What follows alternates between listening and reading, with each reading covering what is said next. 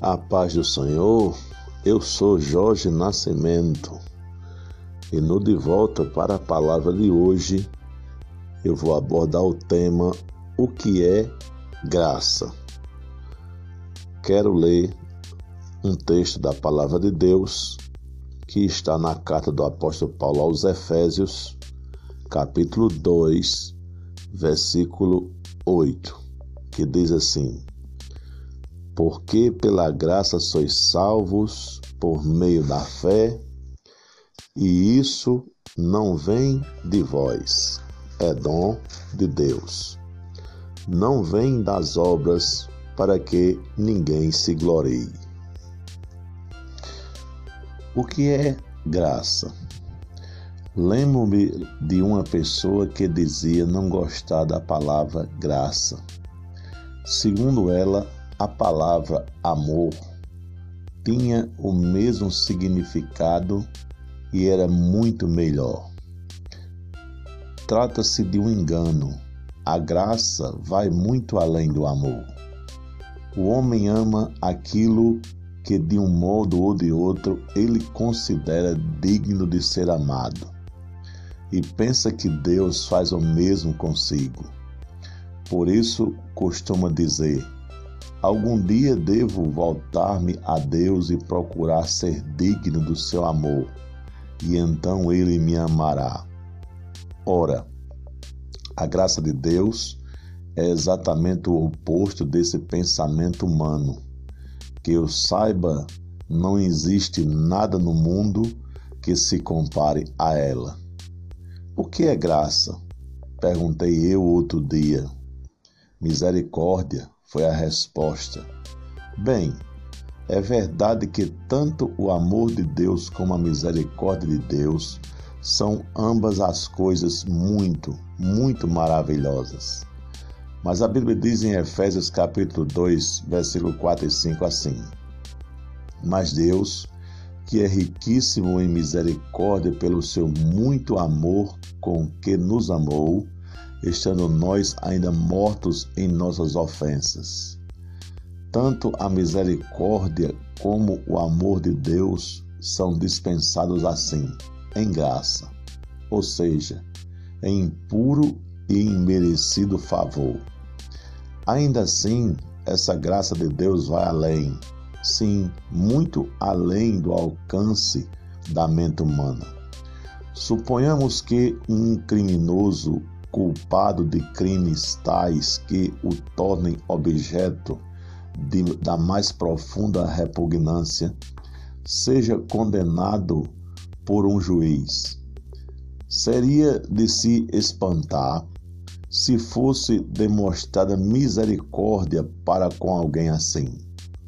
Mas se fosse possível ao coração de um juiz humano amar tal pessoa tão indigna e desmerecedora desse amor. Isto sim seria algo extraordinário.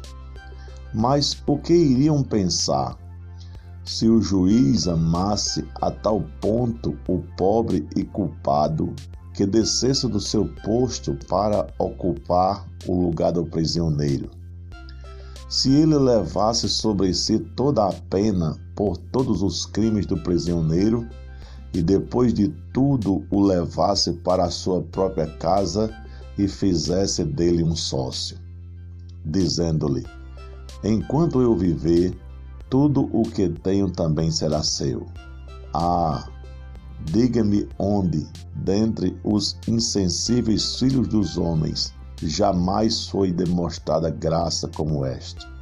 Não, a glória de uma graça assim pertence só ao meu Deus. Oh, como falar da sua maravilhosa graça?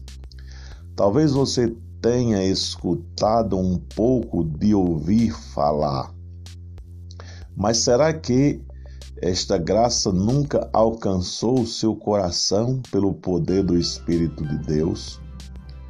Por acaso seu coração já chegou a vibrar com o fato de que Deus pudesse amar e se apiedar a tal ponto e mostrar misericórdia ao culpado? Sim, Deus enviou seu próprio Filho amado na mais doce graça para tomar o lugar do perdido e culpado, e na mais pura graça levar todos os seus pecados em seu próprio corpo sobre o madeiro. Oh, olhe para a cruz. Deus, em graça, supriu ali a maior necessidade do homem. Você crê nisto de todo o seu coração?